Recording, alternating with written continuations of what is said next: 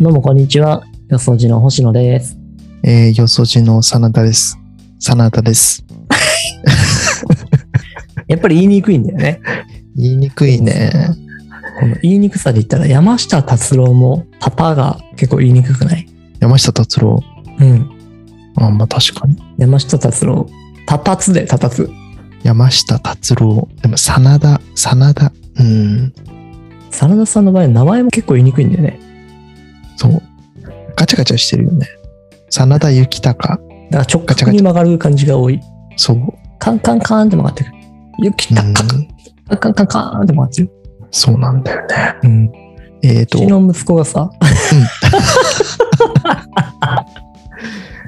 似合わなかったね、見事に。いいね、この時代を前に進めようとする真田さんと、こうね、今の時代で遊びほうけようとする俺と、本当に申し訳ない。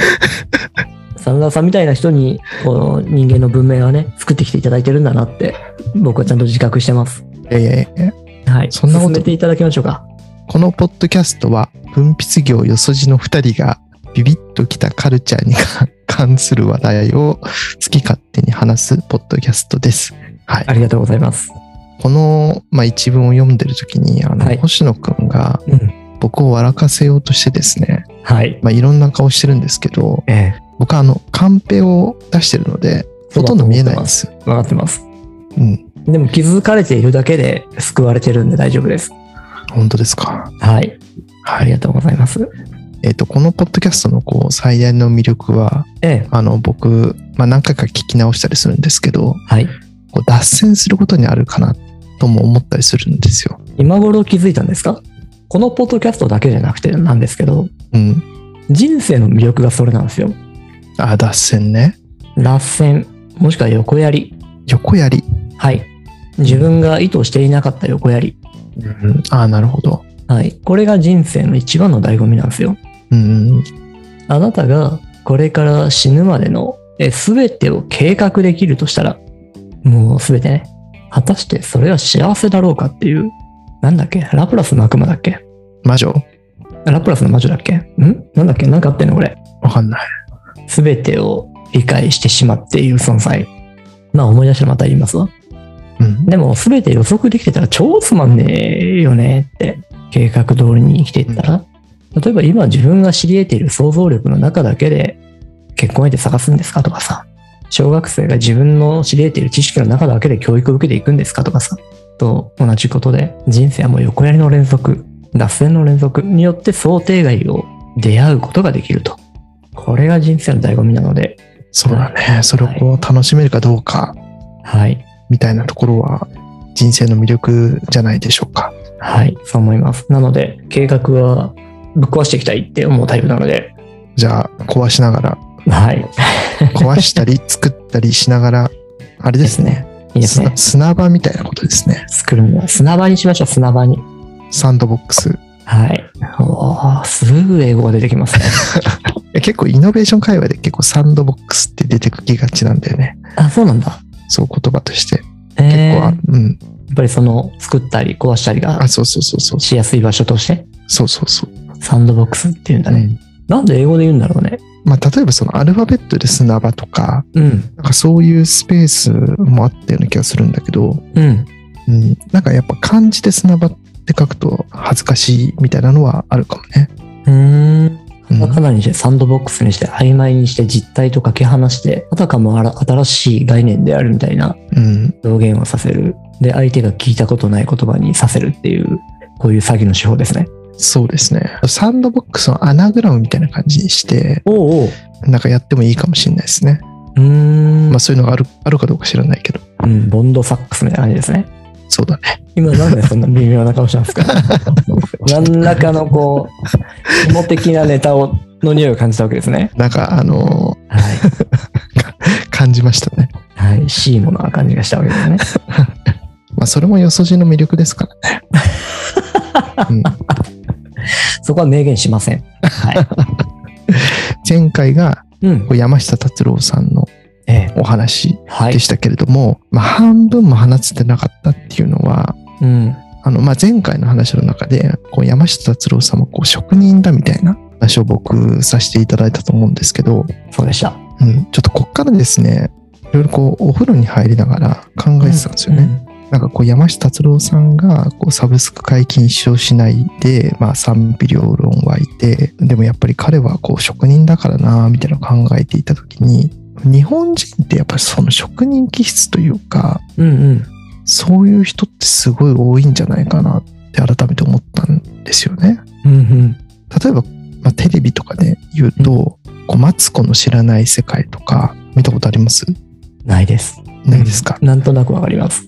まあ、いろんな一つの趣味とか食べ物とかなんか食事とか、まあ、いろいろこう一つのこだわりを持つ人がそのマツコさんにそのものの素晴らしさをプレゼンするみたいな番組だったりとか、ん。まあなんかタモリクラブとかでもなんかすごい変わった趣味の人が出てきたりとか、うんうんなんかなんでこんなことしてんのみたいなうん。人が出てきたり、まあ、例えば自分だけ頭に描いた地図を作り続けてる人とかたまに出てきたああ、それはすごいね。り、うんうんうん。でここはこういう施設ですよみたいなことをこう話にやってくる人とか歴史まで知ってんのかな。そうそうそうそううん。こういう歴史だからここにこれがあるみたいな、いいね。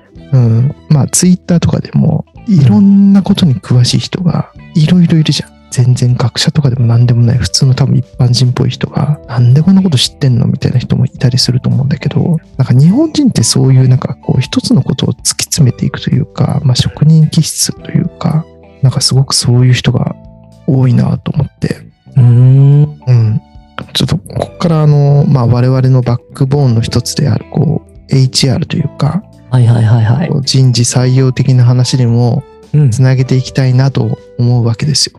ヒューマンリソース的な。そうはい。今のこう会社って、まあ、結構、まあ、一般職とかうん。あの、まあ、管理職とかうん。結構エキスパートみたいなうん。専門職系とかっていうのも増えてきたと思うんだけど、はいまあ、。あとはこうジョブ型の雇用みたいな話も出てきてるわけじゃん。はい。職人みたいなその雇用形態というかうん。役割みたいなうん。ものをこうやっぱ日本の企業ってもっと取り入れてもいいんじゃないかなというふうに思ったわけですよ。なるほど。うん、どう思います ありがとうございます。今聞いてて、その職人っていう言葉に、このうん横断的な職人のイメージなのか、それとも、一個の工程をこう突き詰める、いわゆるどちらかというとエキスパート的なうんニュアンスなのかが掴みきれなかったところあるんですけど、あの、も、俺の考える職人うんっていうのは、一人で、例えば椅子をうん1から10まで作れる人、さらにそれをこう相手の使い勝手よく、うんうんえー各工程の連携を考えられて、うんその工程をどこを変えればどこ仕上がりがどう変わるかがイメージできる人これが俺の職人イメージなんですよ一緒近しいところもあるけどうんそう職人ってなんかこうものづくりのイメージというかはいまあ、椅子を作るとか、まあ、何かものを作っていくイメージがあると思うんだけどちょっとそれにこだわりすぎないようなこう職人像というか例えばエクセル職人みたいな人がいたりするじゃない。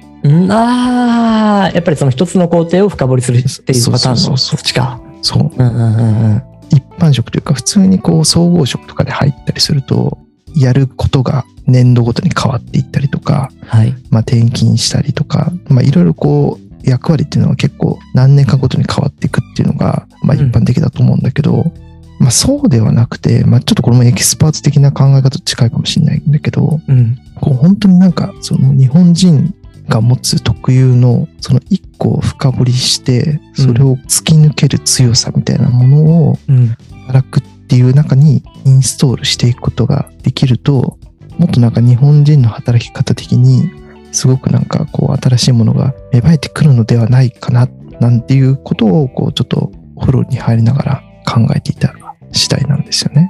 なるほどね。最近の俺の流行りで言えば、職人的かどうかは一旦置いといて、一つのものをユーザーに届ける形まで作れること。うん。これを俺は全員ができると面白いんじゃないかなってまず思ってるんですよ。ああ。はい例えば、うん。山下達郎さんの話だけど、音楽を作るとこまで一人で全部できるじゃん。その上で、えーそれをどのように世の中の人に届けるかとか、えー告知をした上で、どのようなライブハウスをされて、そこのセッティングをどうして、えー演出をどのようにして、ツールをどのように作って、で、お客様と関係を築いていくかとか、その結果自分で手売りもしちゃったりするから、お客さんがどこに興味関心を持ってるかを直接自分も聞くこともできて、それを一番最初の音楽作りにこう反映させることもできるみたいなねう。んこの一貫性、うんみたいなものっていうものを全員が持てると俺は世界はもっと思いやりにあふれると思うしユーザーを置いてけぼりにしたサービス展開がなくなると思っててうんこれが一つうんであともう一つがうん変態を世の中に生かすっていう考え方でこっちだよねあそうだねうんでいかにこううまくビジネスの設計をしてあげてそいつがぴったりはまる役割をロールを作ってあげるかっていうっていうことですねそうだねうんマーケットインとこうプロダクトアウトみたいなうん考え方あるじゃないですかはいはいはいそのまさにこうとりあえず作って、まあ、それをこう、まあ、世の中に売っていくのか、まあ、そのうん世の中の声を聞いてそれをこうものづくりに反映していくのかうんうんでそうこれもお風呂に入りながら考えてたんだけど山下達郎のこうものづくりっていうのは、まうあん今こう世の中のこう潮流的に言うといかにこうユーザーの声を聞きながらものを早く作りそれで世の中にこう一旦出してからまたユーザーの声を聞いてそれをいかに素早く改善していくかうんうんっていうこうサービス作りというかものづくりっていうのが、まあ、先端的なこうものづくりの仕方としてあるけどあそっちのくくりなんだ。なるほどね。あうん。でもプロダクトアウトに一方で規定と。うん。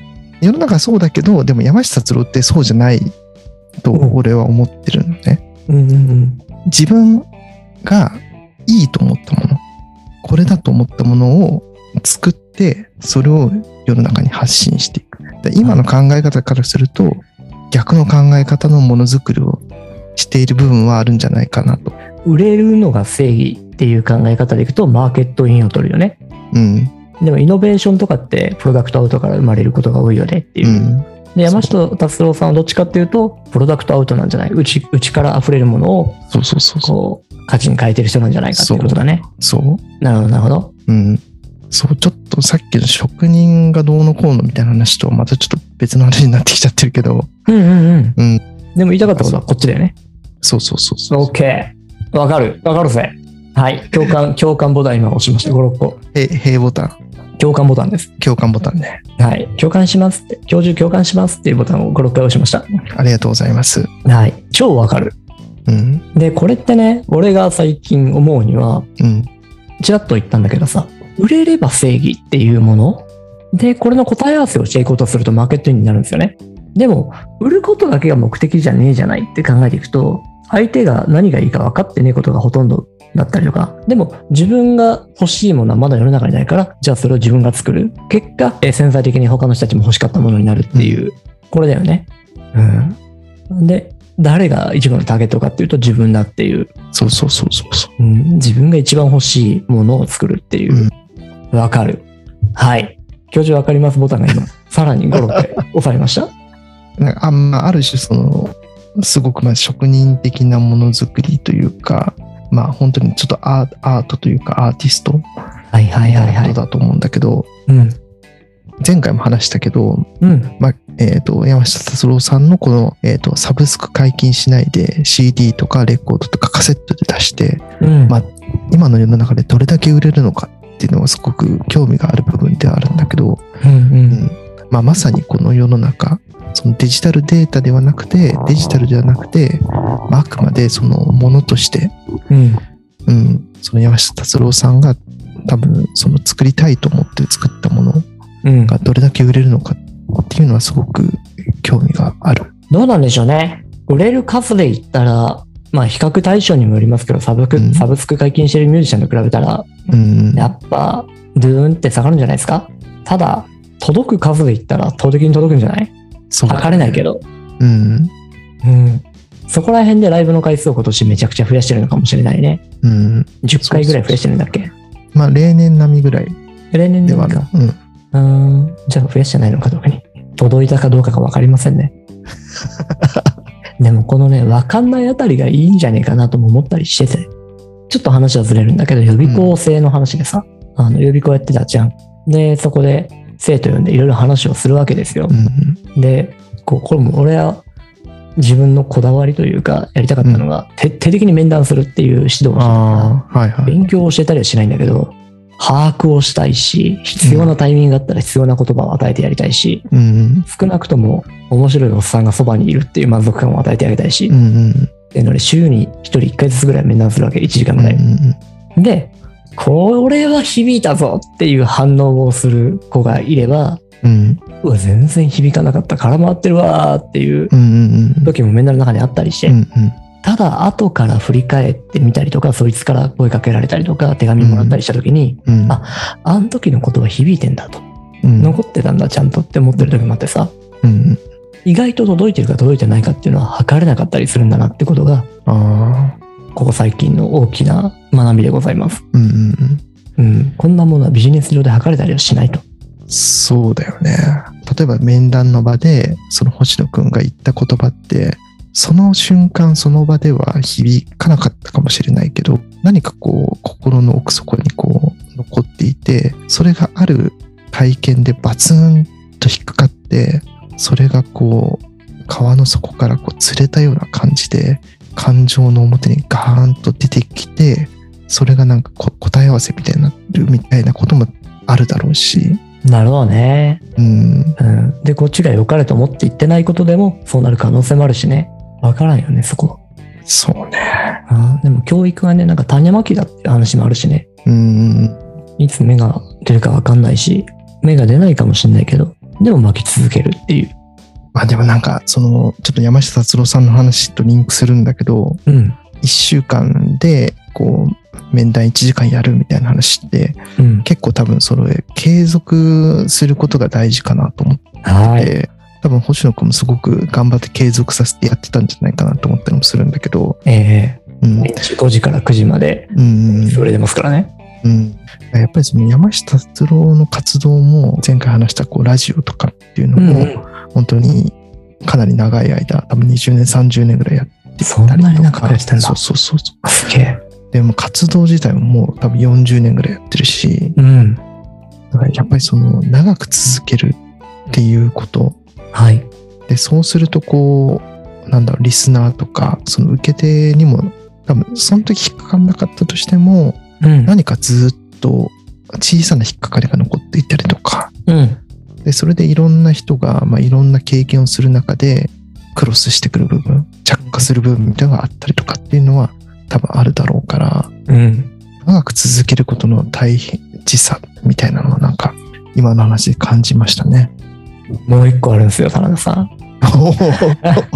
大事なことは。これはもう真田さんもね、うん今ずっとおっしゃってたことだけど、長く続ける and うん、自分の声を出すということですね。あこう誰かの受け売り喋ったりとか、なんかいろいろと調べて、そこで得た知識を喋ったりとか、ではなく自分の声出し続けて、長く続けるっていうのが、なんか大したものを作るポイントじゃないかなと、また私思うのさ。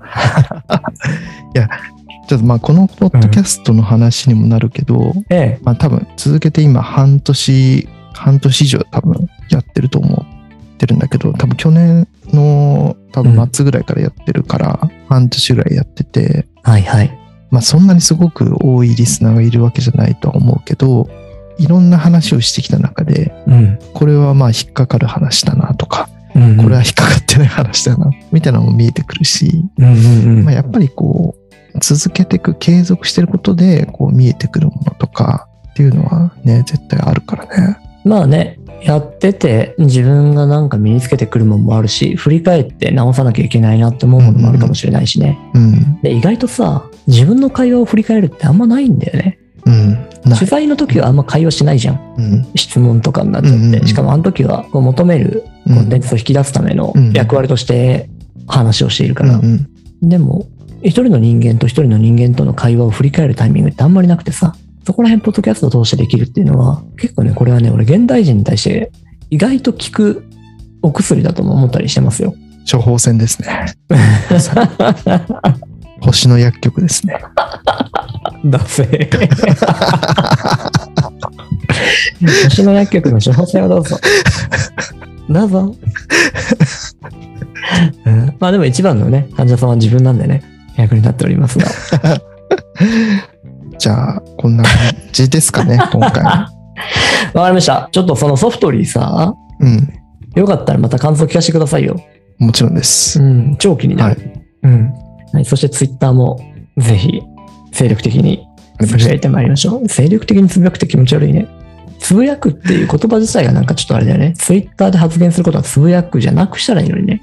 ツイツイート、うん。ツイートしていきましょ結構声高にみんな喋るよね、もはやね。最近、う。そうね。えーツイッター上って。ツイッター上で。まあねツイッター上で議論すんじゃねえよって思わない思わない。まあでも、手軽なんだろうね、やっぱね。うん。140文字同士の議論の誤解を生みやすさったらないよね。うん。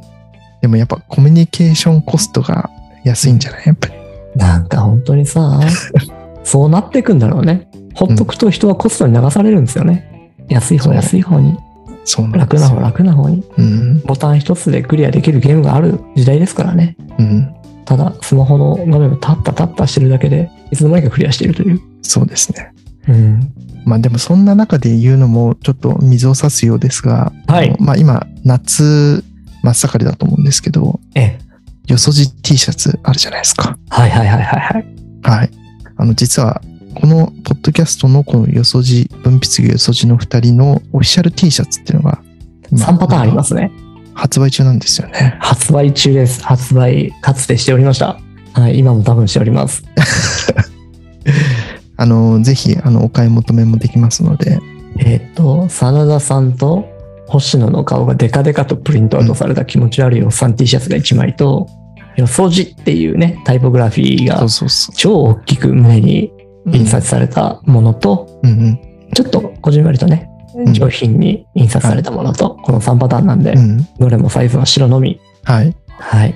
まあおすすめはね、おすすめは僕今着てる、ちょっと胸元にワンポイント入ってる予想時 T シャツですね。僕は写真のやつです。 特に真田さんの顔が超でかいんで、はい。それ着て歩いてて、真田さん本人にやったら、あーって、 あーってなるんで、ぜひ。ちなみにそれで会った時には、会った時に、真田さんに会った時にその T シャツを着てたら、うん。こう、3万円ぐらいおごっていただける、あ、もうもちろん、はそれい。は。はい。着て会いに行きますんで、よろしくお願いします。ぜひ、はよい。ろしくお願いします。よろしくお願いします。 では、で は、はい。こんなとこじろゃあでま。た次回、はい。はいありがとうございました。よろしくお願いします。はーい。